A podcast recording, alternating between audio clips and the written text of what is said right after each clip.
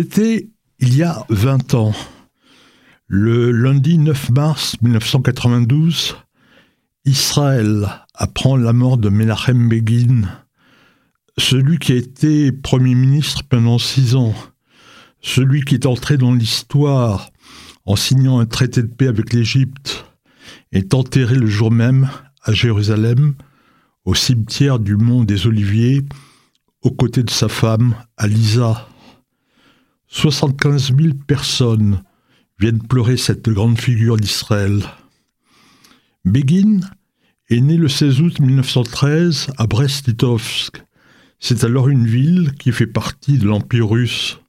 Son père, c'est un marchand de bois. Il est aussi un responsable de la communauté juive et il voue d'admiration sans borne à Théodore Herzl. Sa mère, elle, descend d'une lignée de rabbins renommés. Menachem étudie au Cheder, puis dans une école religieuse et sioniste. Dans un premier temps, il milite à la Shomerat Saïr, mais à 16 ans, Begin rejoint le Bétar, le mouvement fondé par Zev Jabotinsky, qui est le fondateur du sionisme révisionniste. Begin part à Varsovie, où il étudie le droit. En même temps, il devient le chef du Bétar de Pologne. C'est la section la plus importante à travers le monde. Le 1er septembre 1939, Hitler envahit la Pologne. Begin s'enfuit à Vilno, en Lituanie. Le pays va passer sous le contrôle des soviétiques en application du pacte entre Hitler et Staline. Les communistes arrêtent Begin. Vous êtes un agent de l'impérialisme britannique. Vous êtes condamné à aller au goulag. Mais en juin 1941, les nazis attaquent l'Union soviétique. Begin est libéré. Il se retrouve dans l'armée libre polonaise et il est envoyé avec plusieurs autres milliers de combattants en Palestine. Pendant ce temps, ses parents et son frère aîné sont liquidés par les nazis. Begin s'engage dans l'Irgun, l'organisation de résistance sioniste révisionniste. En 1944, Begin en devient le chef. Il proclame la révolte contre les Britanniques. Il s'attaque à des cibles militaires. Le 22 juillet 1946, il fait sauter le quartier général britannique qui est installé à l'hôtel King David à Jérusalem. Begin a fait prévenir l'attaque par un appel téléphonique, mais la secrétaire ne l'a pas pris au sérieux. La tête de Begin est mise à prix. On le recherche, mort ou vif, et une récompense de 10 000 livres est promise. Alors, Begin se cache. Le 14 mai 1948, Ben Gurion proclame l'indépendance et Begid sort de la clandestinité.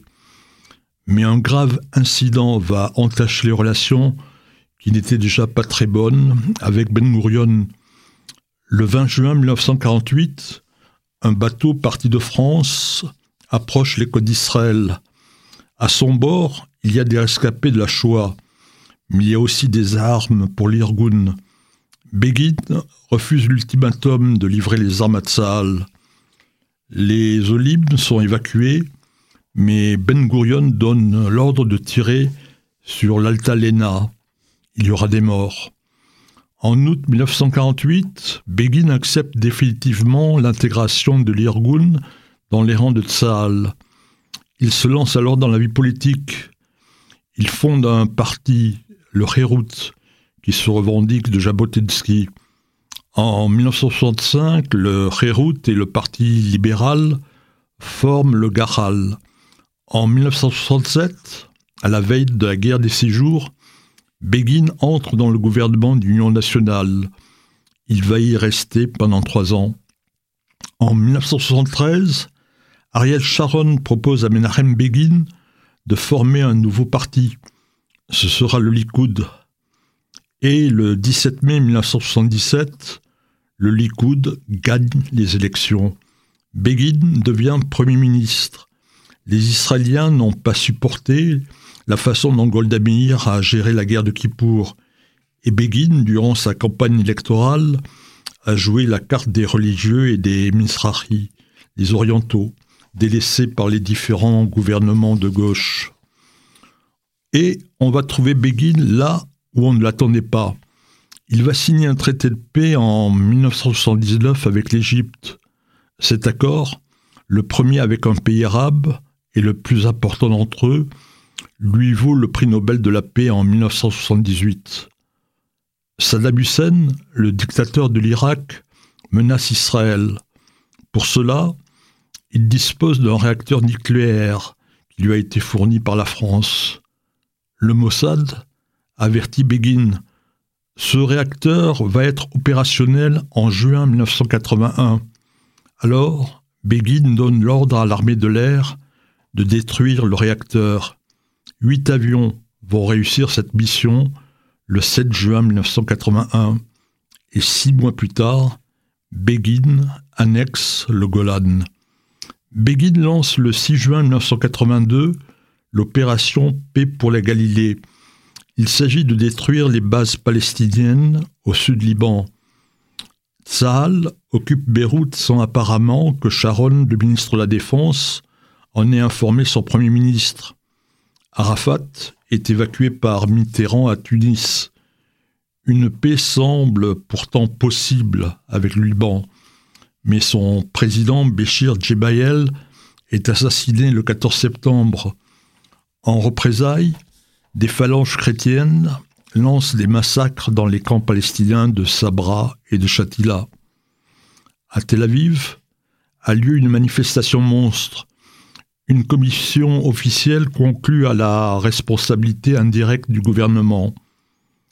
En novembre 1982, Begin est en visite officielle à Washington. Il y apprend la mort de sa femme, Alisa. Et pendant ce temps-là, le pays continue de gronder, car des soldats continuent de mourir au Liban. Pourtant, un accord est signé entre Israël et le Liban le 17 mai 1983.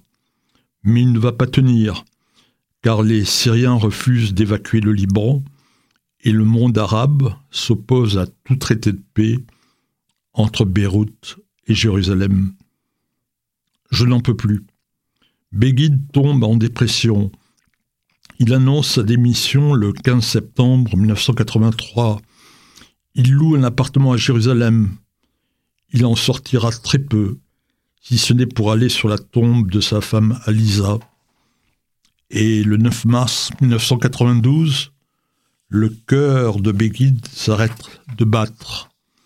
De lui, Benjamin Netanyahu avait dit Begin, qui avait agi toute sa vie pour le peuple juif, savait parfois prendre des décisions impopulaires qui, avec le temps, se sont révélées être les bonnes. Begin a été l'un des plus grands dirigeants d'Israël.